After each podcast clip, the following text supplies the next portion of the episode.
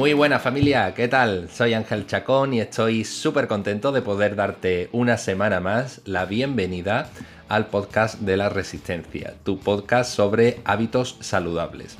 Esta semana tenemos una entrevista en la que vamos a tener una charla súper interesante con Aida Huertas, que es una psicóloga experta y especializada en el trabajo y tratamiento de la autoestima, que además ha creado su propia metodología para trabajarla, que es el método Wabi Sabi. En el episodio de hoy, además de hablarnos de su método, Aida nos va a contar qué es la autoestima y qué debemos de tener en cuenta o en qué debemos de fijarnos para saber si tenemos una buena autoestima o si por el contrario tenemos que trabajar alguna o de alguna forma alguna de las partes fundamentales para tener esa autoestima donde tiene que estar. Antes de pasar a la entrevista, quiero recordarte que ya puedes acceder al método de la resistencia, a la tribu de la resistencia, en el que vas pues a obtener 12 meses de entrenamiento, 12 meses de alimentación saludable y muchísimos retos para trabajar zonas específicas de tu cuerpo, movimientos y capacidades y otros bonus extra por tan solo 19 euros al año. Y recordarte como siempre que tienes el 10% de descuento en todas tus compras de suplementación deportiva en la web de Procis y también en toda tu formación online con FEDA con el código LRF10. Recuerda, LRF10. Y ahora sí, te dejo con la entrevista. Espero que la disfrutes.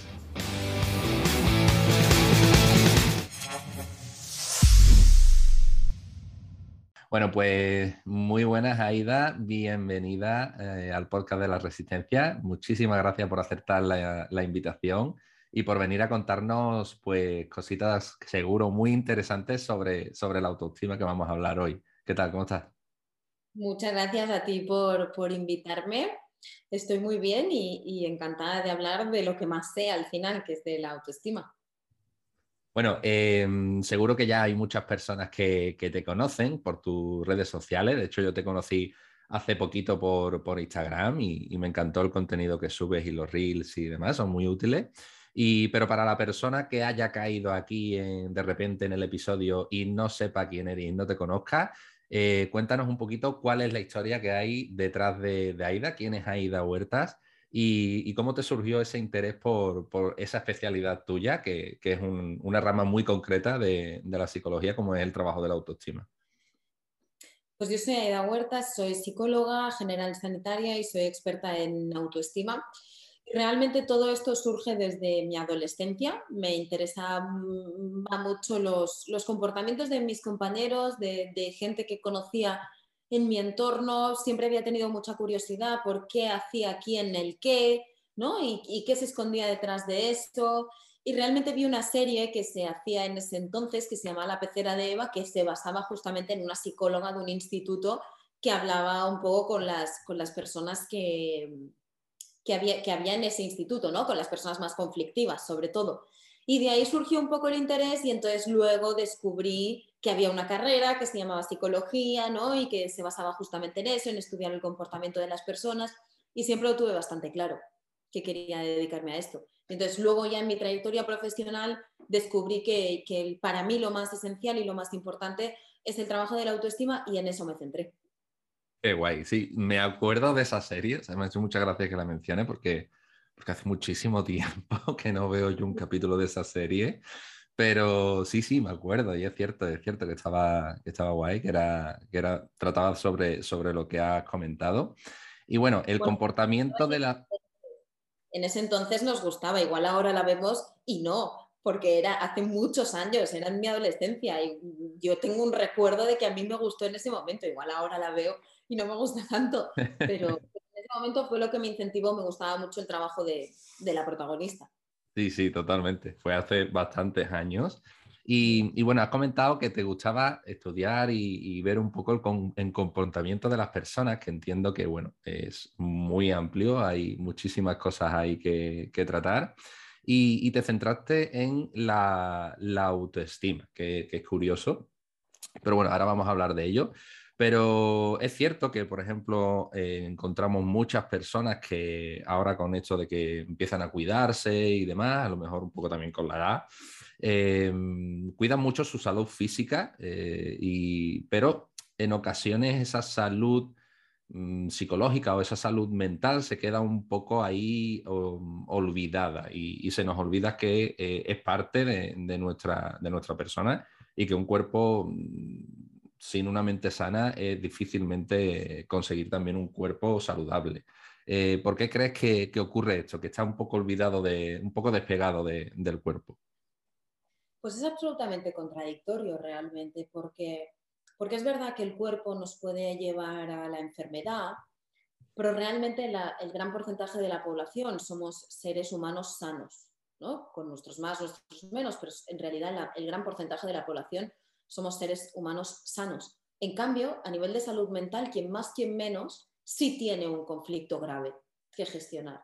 Lo que pasa es que lo que vemos es el físico, no vemos nuestros pensamientos, nadie sabe y lo podemos esconder. El físico no lo podemos esconder. Entonces, desde la industria de la belleza, desde la industria de la cosmética, desde la industria textil, desde la industria alimentaria, lo que conviene es fomentar la gordofobia para que se vendan todos aquellos productos para mejorar nuestra salud física. Si no, esas industrias, si realmente nadie, nadie tuviera el culto al cuerpo como tal, físicamente y externamente, no existirían, se irían a pique y como tienen tantos millones de euros, nos bombardean constantemente a publicidad, a mensajes subliminales y de alguna manera nos los creemos y creemos que en realidad el cuerpo está asociado a algo positivo.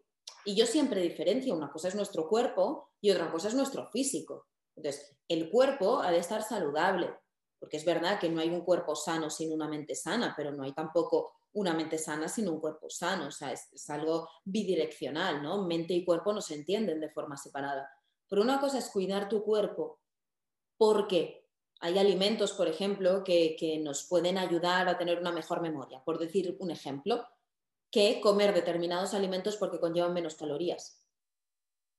Entonces, estamos de acuerdo en que puede haber una ingesta masiva de calorías que puede conllevar a enfermedades, pero si esos alimentos son sanos y no son ultraprocesados, no va a pasar nada. Incluso el consumo de ultraprocesados, si, no estamos comiendo todos los días de nuestra vida para desayunar, para comer, para merendar y para cenar mm, McDonald's, por decir algo, ¿no?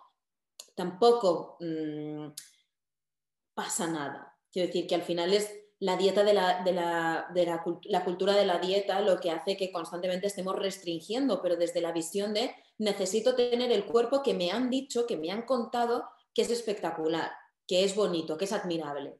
Y para ello yo sostengo un castigo, porque a lo mejor hay cosas que me apetece comer que no como, y entonces sostengo la cultura de la gordofobia.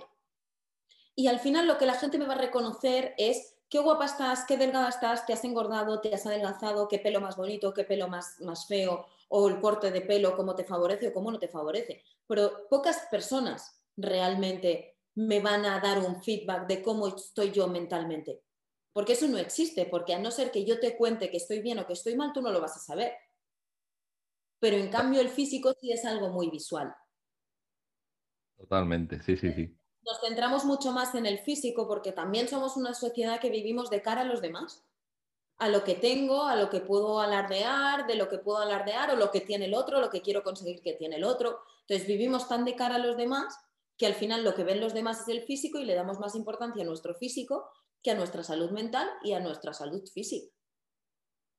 Totalmente. Esa frase, eso yo creo que es un punto importante, el que le damos quizás más importancia a lo que los demás puedan pensar de nosotros que a lo que nosotros realmente pensamos de nosotros mismos.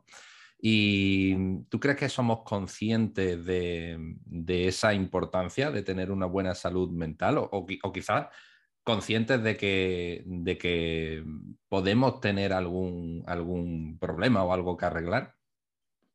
Somos plenamente conscientes. Convives al final con tu propia mente. Entonces, Tú sabes si te vas a dormir tranquilo, si te despiertas tranquilo, si mientras vas conduciendo estás preocupado, tú lo sabes perfectamente. Al final eso genera mucho malestar cuando hay algo que te preocupa mucho o tiendes siempre a preocuparte mucho o hay pensamientos muy negativos, hay creencias muy limitadoras, tú eres plenamente consciente. El problema es qué importancia le das tú.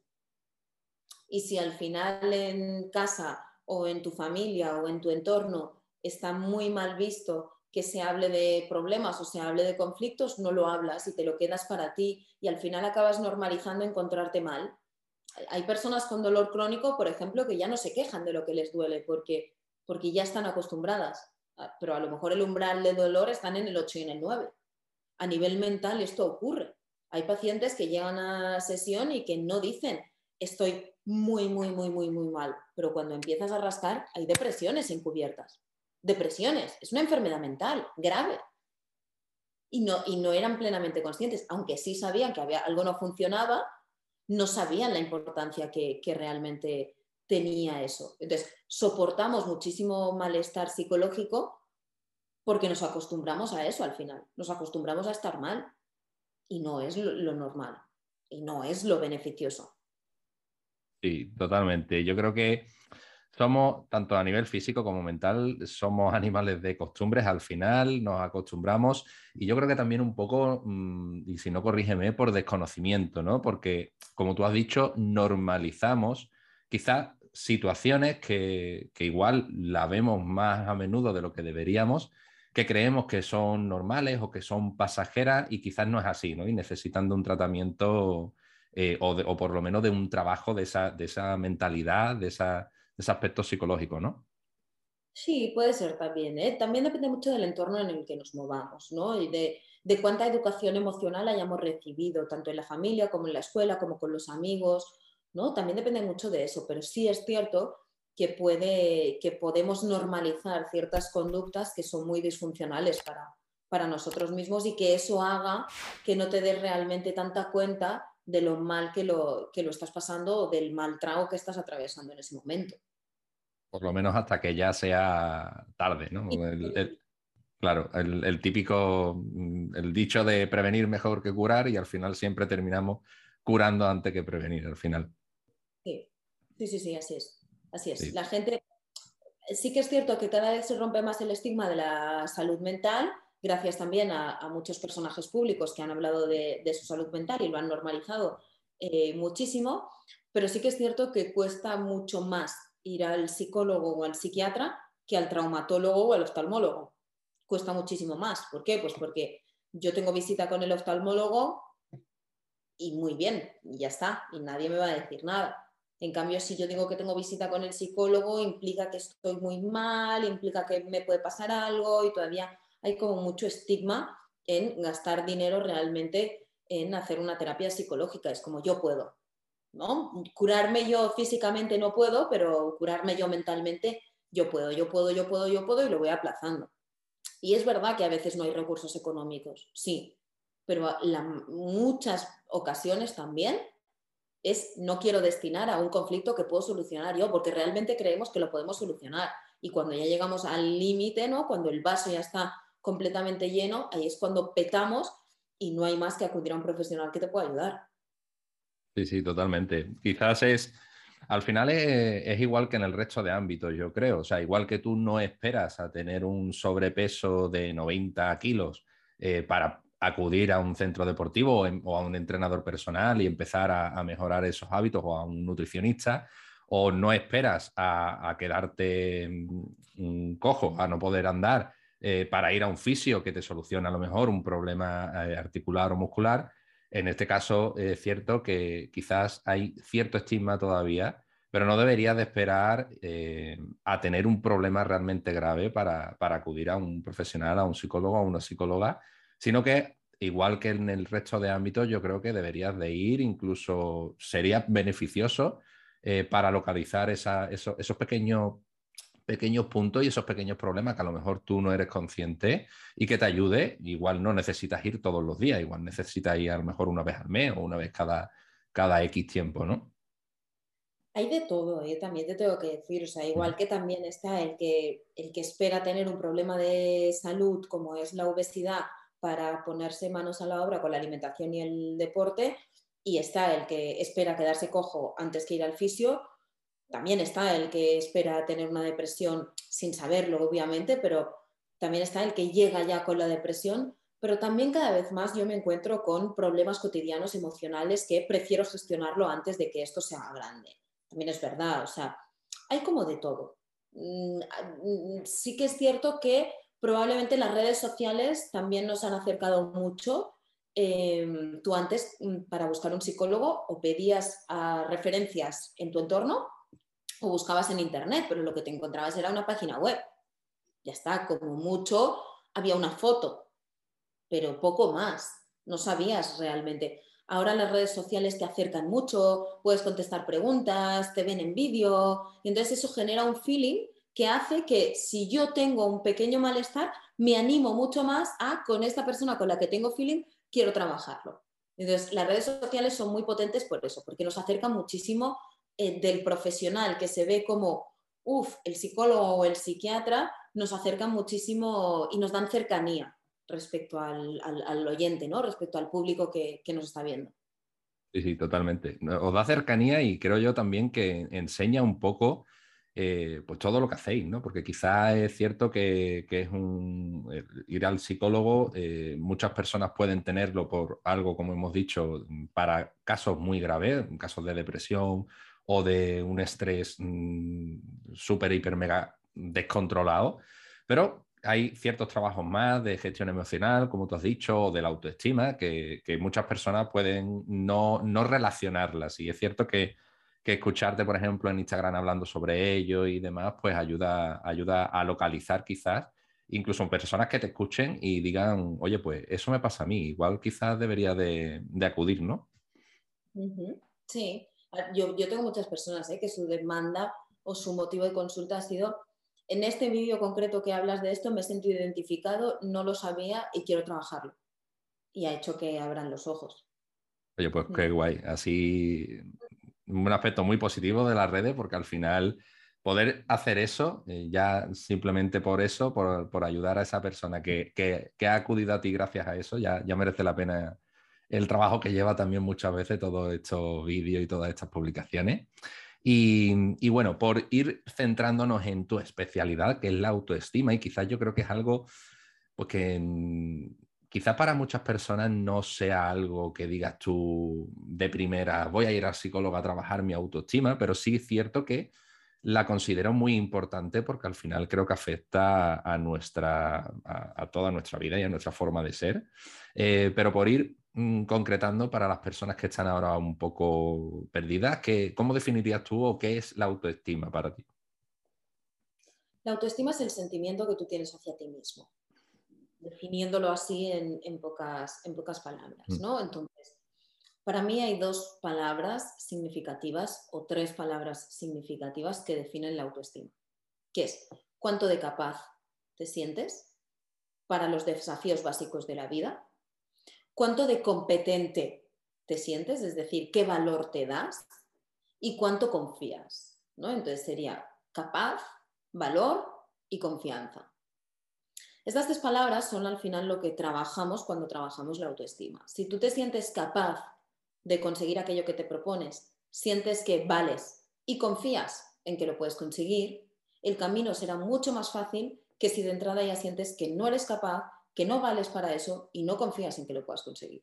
Al final acabas limitando tanto tu vida que acabas viviendo en una zona de confort incómoda que no te agrada, que no te genera ningún tipo de beneficio, pero de la cual no puedes salir, porque tú a ti mismo te estás diciendo que no puedes salir de ahí, que no mereces otra cosa, porque no eres capaz. Y no es cierto. En la mayoría de las ocasiones no es cierto. Es verdad que todos tenemos limitaciones y ahí se nos dan mejor unas cosas que, y, a otros otras. Pero en la mayoría de las ocasiones, a lo que no somos capaces es a cambiar de trabajo, es a estudiar una carrera, es a conseguir un objetivo a corto plazo. No estamos hablando de mm, conseguir mm, habitar Marte. ¿no? Estamos hablando de cosas muy cotidianas. No soy capaz de comunicarme bien con mi pareja, por ejemplo no soy capaz de proponer planes en mi grupo de amigos, porque siento que los van a rechazar. Estamos hablando de estas cosas, no soy capaz de dejar a mi pareja, porque siento que sin ella no puedo vivir. Estamos hablando de, estas simplicidades de la vida al final que nos hay, que cuando tienes una autoestima alta, al final lo que haces es facilitarte muchísimo la vida. Tener claro qué es lo que quieres, a dónde vas, por dónde puedes conseguirlo y conseguirlo. Entonces obtienes beneficios, obtienes resultados positivos y eso genera un bienestar. De lo contrario, se genera muchísima frustración, muchísimas, muchísima rabia en muchas ocasiones, que genera muchísimo malestar.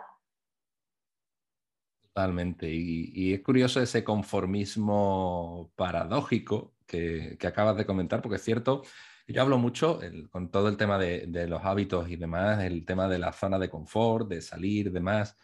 Pero mm, es cierto, y nunca, se me, nunca me había parado a pensarlo así, el hecho de, esa paradoja que existe cuando tú estás en una zona de confort eh, incómoda, pero tampoco te atreves a, salir. O sea, estás en tu zona de confort huyendo, digamos, de la incomodidad que te puede, o el miedo, o que te puede provocar un cambio, pero tampoco estás cómodo dentro de esa zona de confort. Y ahí yo creo que ese conflicto es bastante interesante a la hora de, pues de, decir, oye, pues quizás debería de eh, tomar cartas en el asunto, ¿no? Yo creo que aquí intervienen mm, dos cosas eh, básicas. Por un lado, la comodidad. Todos somos muy cómodos, ¿no? De ahí que cada vez las empresas que se dedican a traer comida a casa sigan creciendo eh, exponencialmente porque somos muy comodones, ¿no? Y queremos las cosas rápido y ya, y si están hechas ya mejor que mejor, ¿no? Entonces, yo quiero conseguir muchas cosas, pero a veces no estoy dispuesto a sacrificar lo que implica conseguir eso.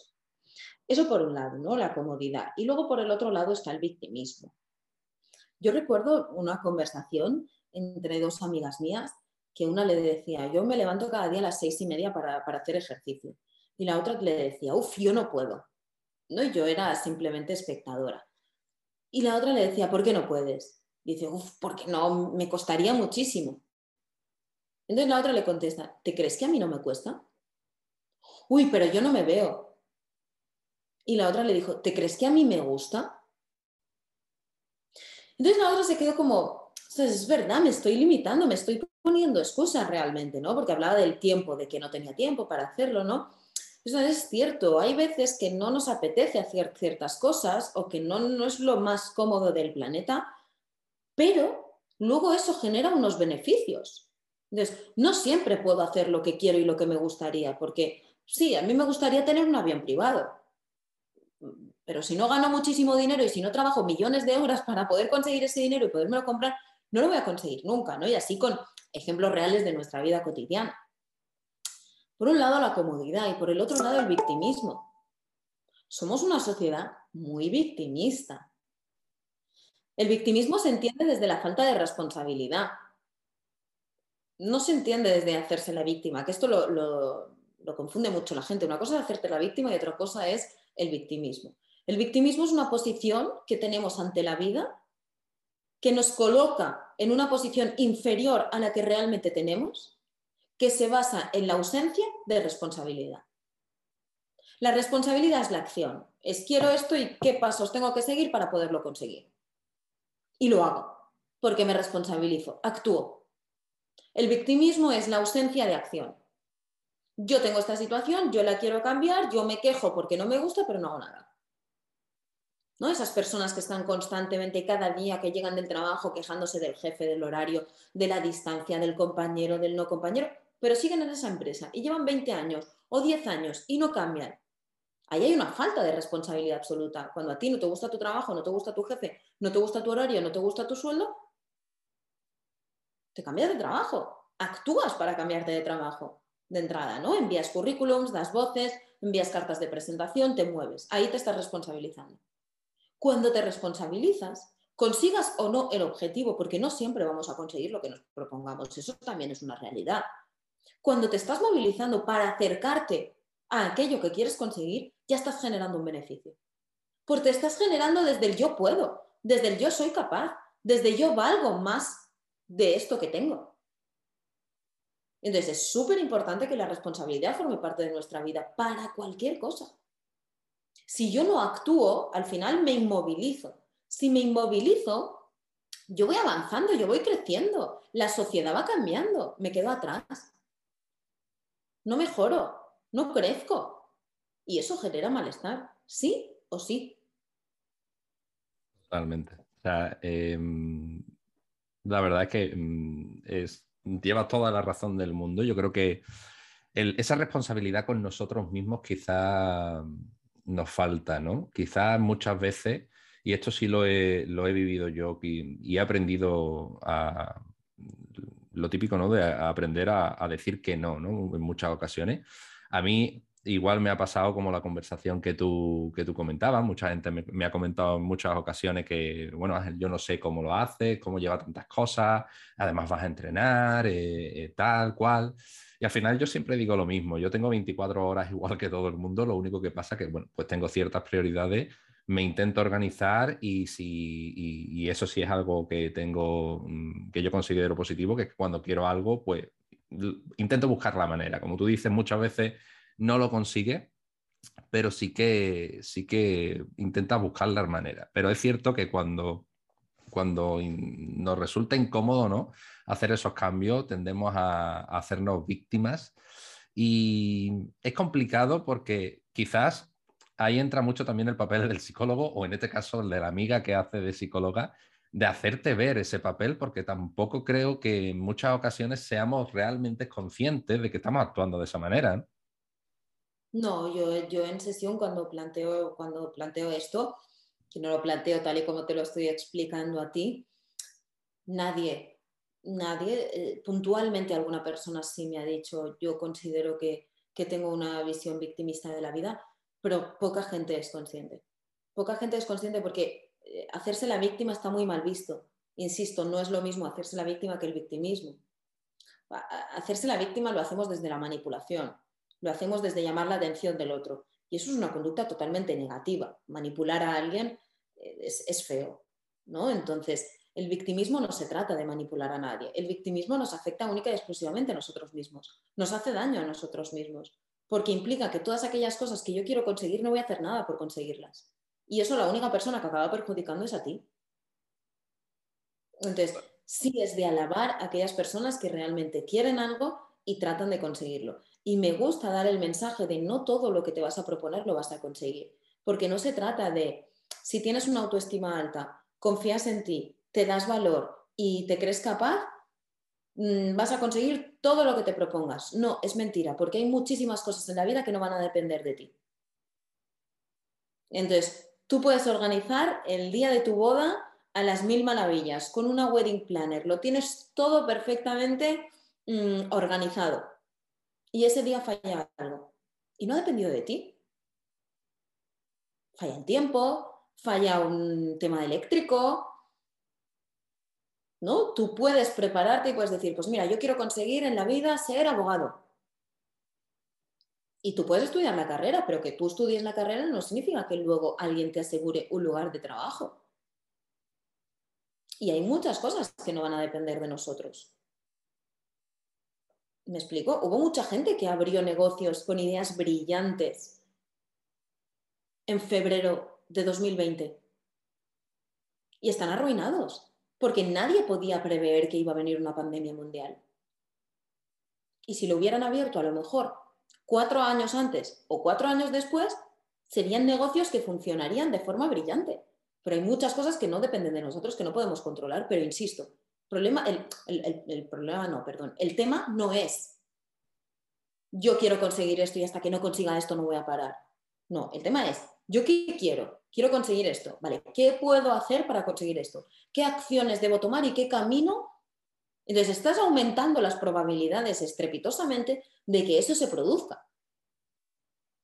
Pero tenemos que ser conscientes y no dejarnos llevar por, por la filosofía Mr. Wonderful, ¿no? por el positivismo tóxico que yo llamo, de una autoestima alta me va a permitir tener relaciones sanas con todo el mundo, que todo me vaya genial, que todo fluya y conseguir ser el ministro del planeta Marte. No. No. Totalmente. Y además, eh, yo creo que es igual, quizás, si no corrígeme, eh, de perjudicial, por decirlo de alguna manera, tener una autoestima excesivamente baja, que quizás te pueda limitar muchísimo y, te pueda eh, pues, hacer que no tomes decisiones o que no actúes en situaciones que deberías hacerlo, como el, lado contrario, ¿no? O sea, una autoestima excesivamente alta quizás eh, puede hacerte chocar más de una vez con un, muro que quizás no has visto precisamente por, no ser objetivo, ¿no? ¿Sabes qué pasa? Que yo no habla, o sea, sí que hablaría de autoestima muy baja, ¿no? Cuando la persona se siente muy poco capaz o casi mm, no se ve capaz de absolutamente nada, cuando no se da ningún tipo de valor, cuando no ve que tenga nada positivo, cuando no confía en nada en sus posibilidades, pero cuando nos vamos al lado contrario, yo ya no hablaría de autoestima excesivamente alta.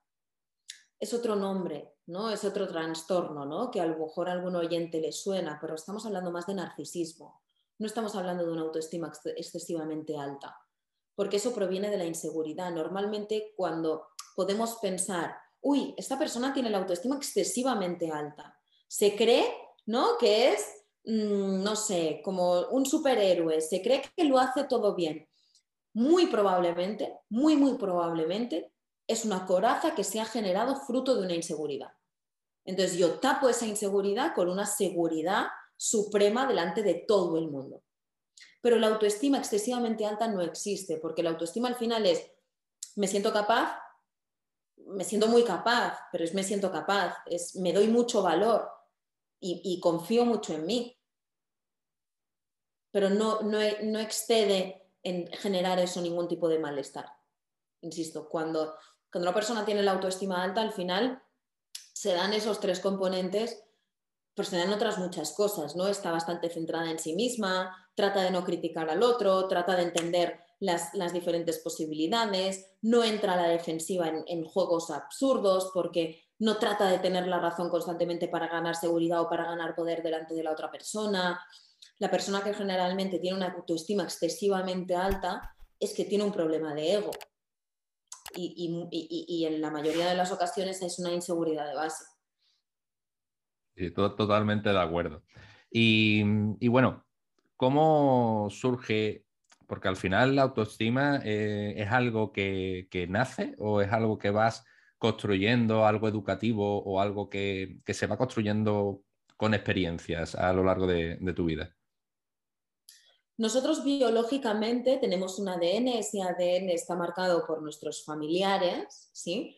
pero en, el, el, gran porcentaje de nuestra conducta es contextual, depende del contexto y depende de las circunstancias que hayamos tenido. El porcentaje biológico es muy bajito realmente. La autoestima se construye y se empieza a construir desde que somos muy pequeñitos, muy pequeñitos, estamos hablando de los tres años hasta los ocho, nueve años y luego se va desarrollando en función de las experiencias que hayamos, que hayamos tenido. Pero a partir de los tres años nuestros padres o las personas cuidadoras ya se empiezan a relacionar con nosotros, ¿no? Entonces, eh, no sé, con tres años, ¿no? Puedes subir un escalón, ¿no? Si tú recibes constantemente mensajes de, venga, que tú puedes, venga, que tú eres capaz, venga, que yo confío en ti, eh, o recibes mensajes constantes de, no, tú no puedes, no, tú siéntate, no, esto, no, no, esto, no, constantemente me van limitando y me van mandando unos mensajes que a raíz que voy creciendo van cambiando los mensajes, pero en función de esos mensajes yo creeré una cosa de mí o creeré otra.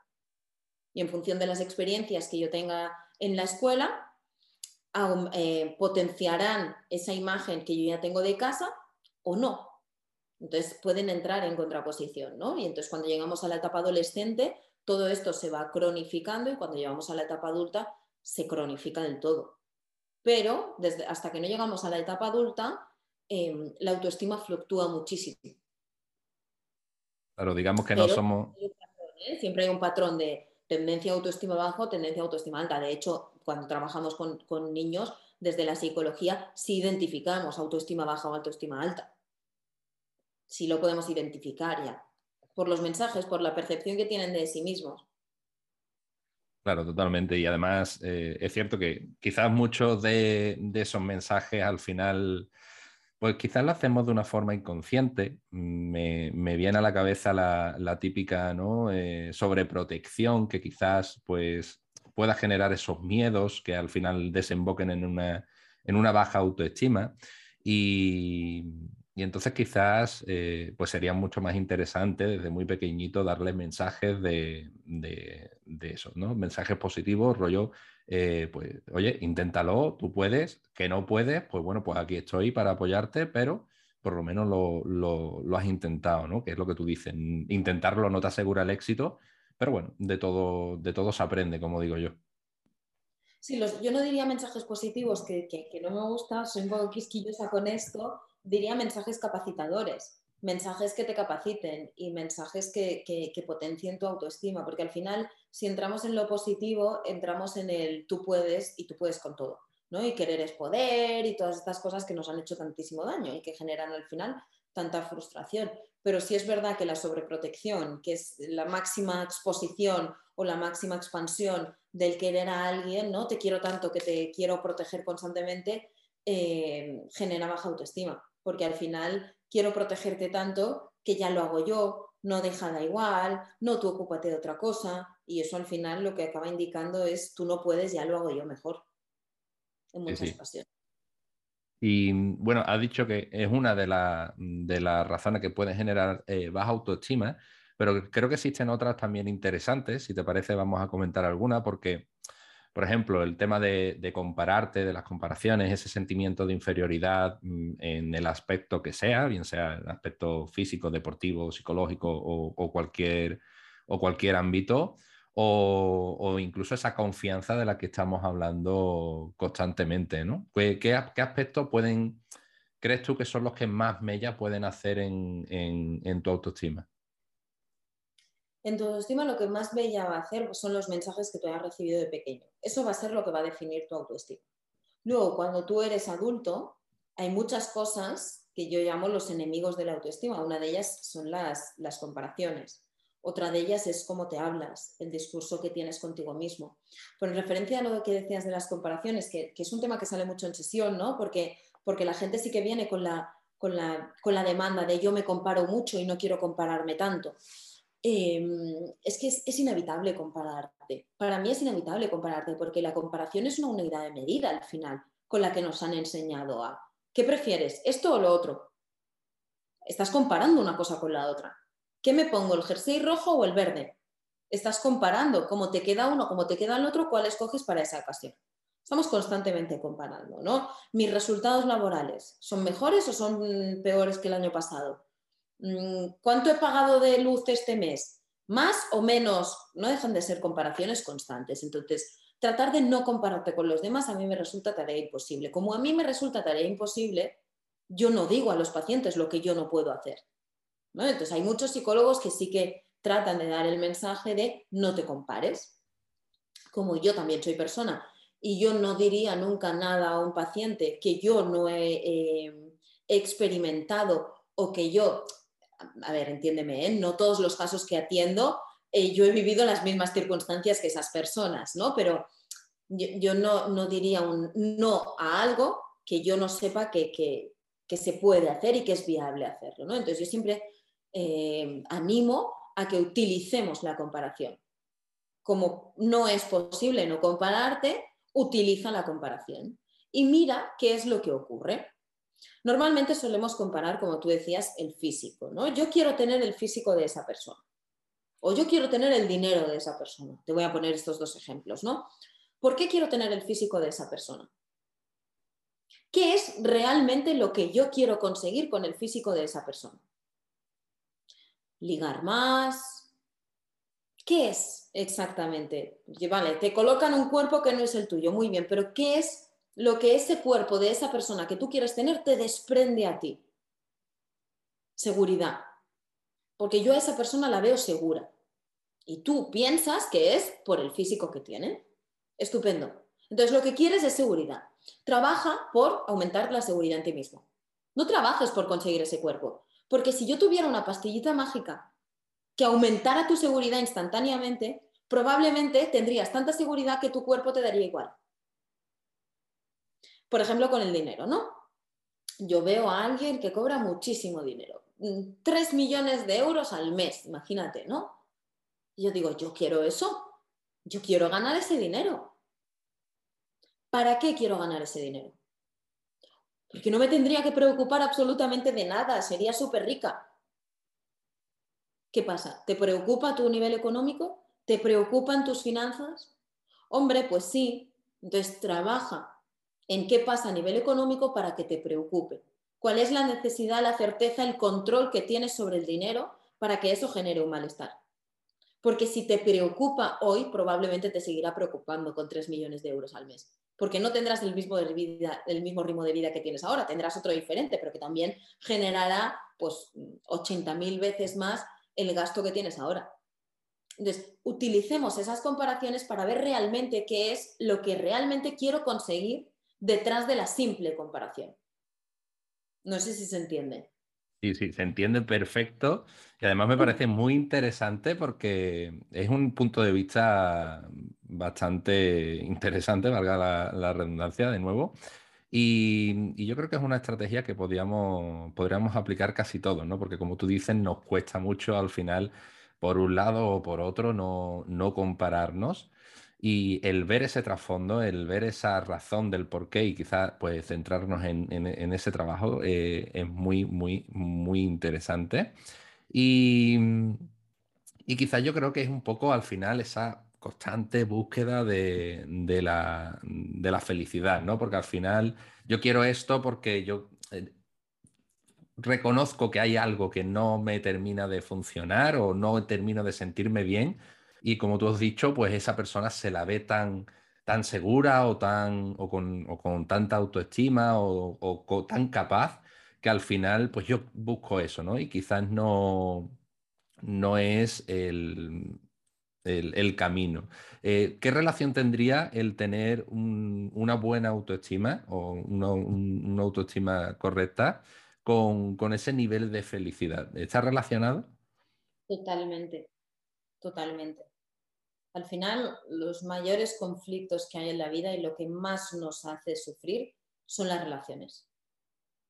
Son las relaciones personales que tengamos, son los otros, ya sea porque hay alguien de, que yo quiero mucho que está enfermo, que ha fallecido, tiene que ver con el otro, ya sea porque hay una ruptura sentimental, ya sea porque me he enfadado con una amiga, ¿no? Lo que más nos hace sufrir en, en la mayoría de los casos son las, son las relaciones para poder tener unas relaciones sanas necesito tener una autoestima sana, porque si no al final acabo relacionándome con los demás desde el complacerles, desde lo que el otro quiere, ¿no? desde lo que el otro necesita y no me atiendo a mí mismo. Para mí la autoestima y la felicidad van de la mano, porque la autoestima me da, me da paz, me da tranquilidad de que en cualquier momento que haya algo en mi vida que no me guste, soy capaz, eh, tengo el valor suficiente y confío en que, puedo, en que puedo solucionarlo, en que puedo gestionarlo Dentro de lo que esté en mi mano, obviamente, ¿no? La enfermedad un familiar no la puedo gestionar, pero, pero todo lo que tenga que ver conmigo y con mis decisiones, sí, y eso da mucha paz. El sentir que tienes recursos para, para afrontar las cosas que vayan sucediendo en tu vida da mucha paz y da mucha tranquilidad. Al final, una autoestima alta también hace que tú tengas una buena relación contigo, con lo cual te hablas bien, te tratas de entender, eres compasivo. La autoestima baja genera muchísimo machaque, muchísima crítica, no vales para nada, esto te pasa porque eres tonto, porque eres tonta, ¿no? Todo eso genera muchísimo malestar. Cuando hay malestar no puedo ser feliz, es totalmente incompatible.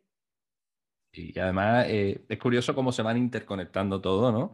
Eh, has hablado de que al final la felicidad depende mucho de las relaciones que, tenemos. Y quizás, como tú mencionas en, en tu ebook,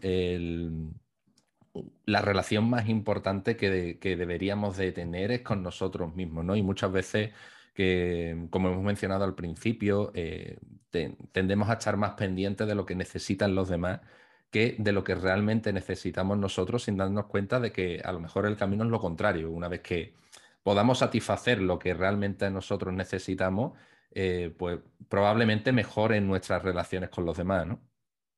Hmm somos seres sociales al final, entonces necesitamos a los demás y necesitamos pertenecer a, los demás también, ¿no? Entonces es interesante que veamos desde dónde hacemos las cosas.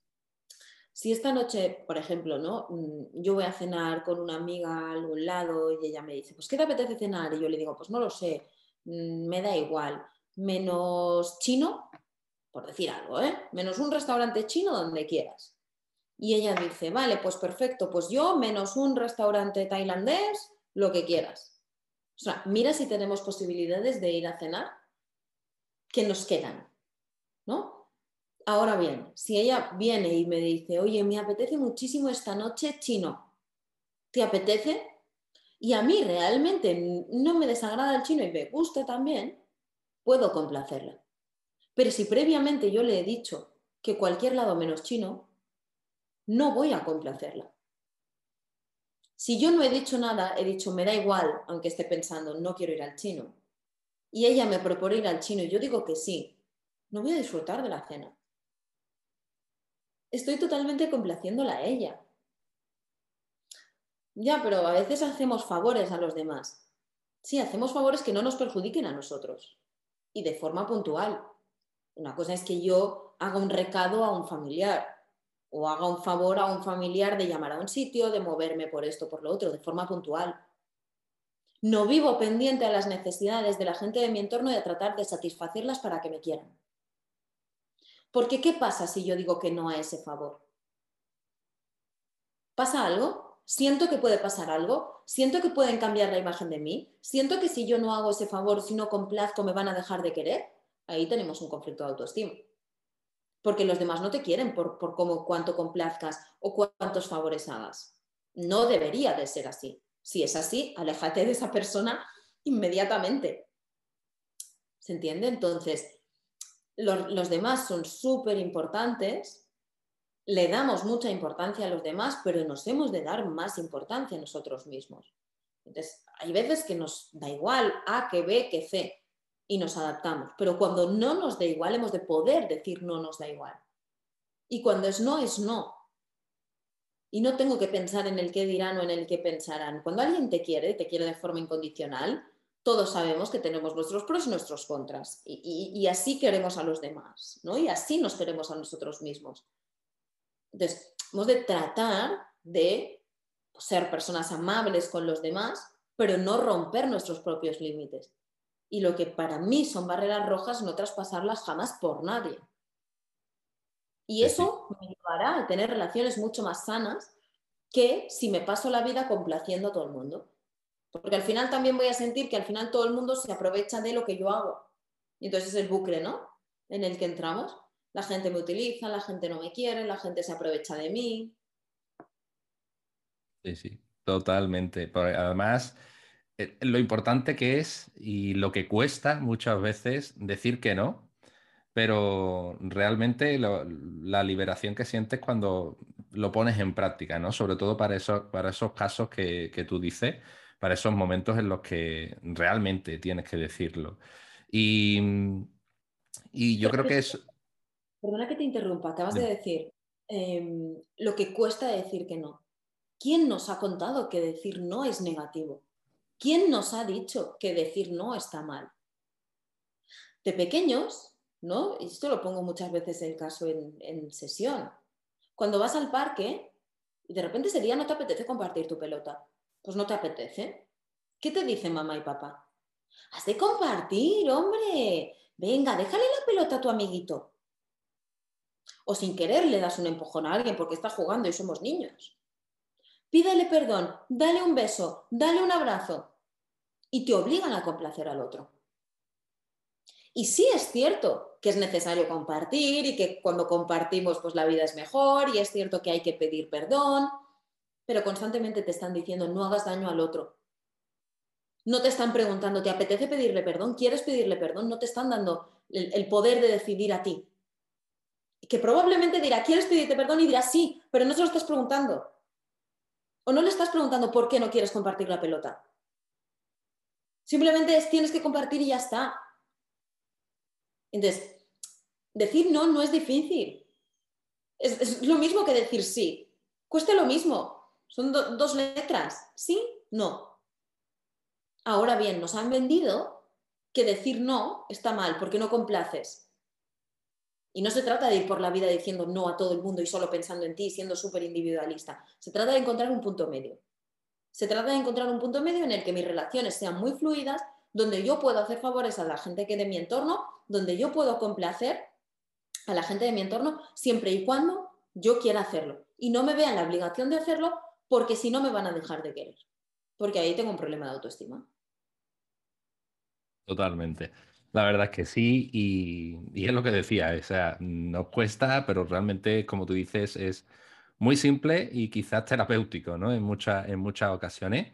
Y quizás nos vamos eh, al lado contrario, que es eh, ese, como tú has mencionado, individualismo excesivo, que quizás eh, implica, hay una frase que a mí me, me resulta muy curiosa, eh, que es em, que me lo dicen mucho, eh, como quizás también como excusa, eh, que es ese típico, es que yo soy así, ¿no? ¿Tú crees que es bueno bloquearse o es positivo bloquearse en ese aspecto en, no, yo, yo soy así, o hay puntos en los que a lo mejor quizás sería más interesante valorar por qué y si realmente estás, te está beneficiando ser de esa forma?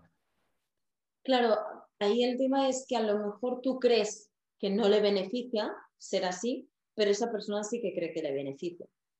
Entonces, es verdad que el yo soy así es una, es una frase que limita mucho y que es muy rígida y que no da posibilidad a la mejora y que no da posibilidad al cambio, pero también es verdad que, estamos en todo nuestro derecho de no cambiar si no queremos cambiar, por mucho que a ti, a ti no, a la persona que tenemos delante no le guste.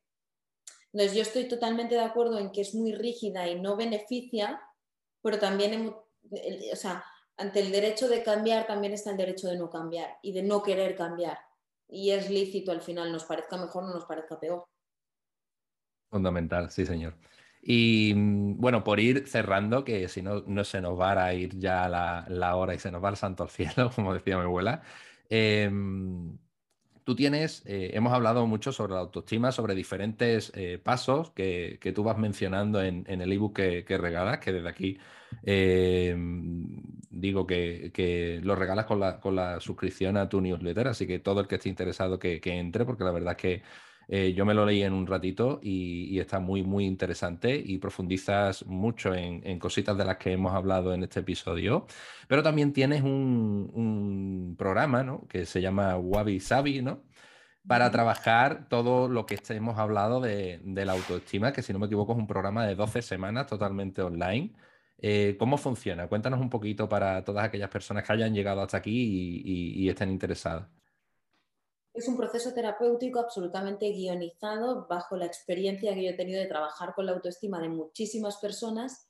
Eh, he querido eh, plasmar en algo que sea genérico, pero a la vez individual, ¿no? desde la base de lo que es la autoestima para poder eh, trabajar de forma individual con cada uno y sus, y sus, y sus mm, conflictos más individuales eh, poder hacer algo que sirva a diferentes personas. Entonces, es una metodología que consta de, sesiones eh, conmigo y que consta luego de toda una parte eh, que se hace de forma individual a la que yo también superviso diariamente, que es más un trabajo de responsabilidad, de, de poder poner conciencia, de dar muchísima información. Esta manera de trabajar tan intensiva al final se atiende a las necesidades del siglo XXI, ¿no? De rápido y ya, ¿no? Entonces, lo que permite es que mm, a través del trabajo individual yo recibo muchísima información que tardaríamos sesiones y sesiones y sesiones en, descubrir. ¿no? Y entonces es un método que funciona muy bien, que no deja indiferente a nadie y que te da todas las herramientas necesarias para poder construir tu autoestima. Qué bien. Pues dejaremos, si te parece, el enlace en la descripción del episodio para que todo aquel que quiera y toda aquella persona que quiera acceder pues pueda, pueda echarle un vistacillo, que estoy seguro que va a ayudar a mucha gente. Y, nada, eh, por cerrar, no sé si tienes algún consejillo más que por recapitular un poco que darle a todas las personas, a todos los oyentes. Pues a todos los oyentes yo les diría que se quieran mucho y que se quieran por encima de todo y que lo importante en la vida es cuánto te quieres a ti mismo, qué percepción tienes de ti mismo y desde ahí las cosas se ven de un prisma totalmente distintos y que realmente la ansiada búsqueda de la felicidad solo la vamos a encontrar desde querernos, desde tratarnos bien, desde ser amables con nosotros, desde ser compasivos con nosotros, porque eso es lo único que nos va a generar bienestar. Pues ya lo sabéis, a quererse mucho y nada, Ida, ha sido un auténtico placer. La verdad que se me ha pasado súper rápido. y, hemos aprendido muchas cositas. Mm, así que muchísimas gracias por habernos acompañado hasta aquí. Muchas gracias a ti por invitarme. Muy bien, pues hasta aquí el episodio de hoy, la entrevista con Aida Huertas. Espero que te haya gustado y sobre todo que te haya servido para aprender mucho sobre tu autoestima y para ver si realmente tienes una buena autoestima o si por el contrario debes de empezar a prestar un poquito de más atención a lo que sientes y a lo que realmente necesitas.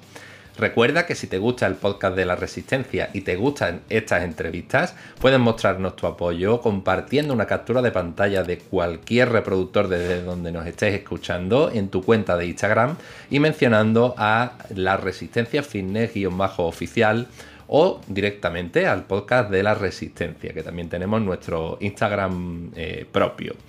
Y también siempre recuerda que puedes dejarnos tu comentario con tu feedback, tu opinión o cualquier eh, sugerencia que quieras transmitirme y estaré encantadísimo de leerte. Muchísimas gracias a todos y a todas por haber llegado hasta aquí. Nos escuchamos en el siguiente episodio. Hasta pronto.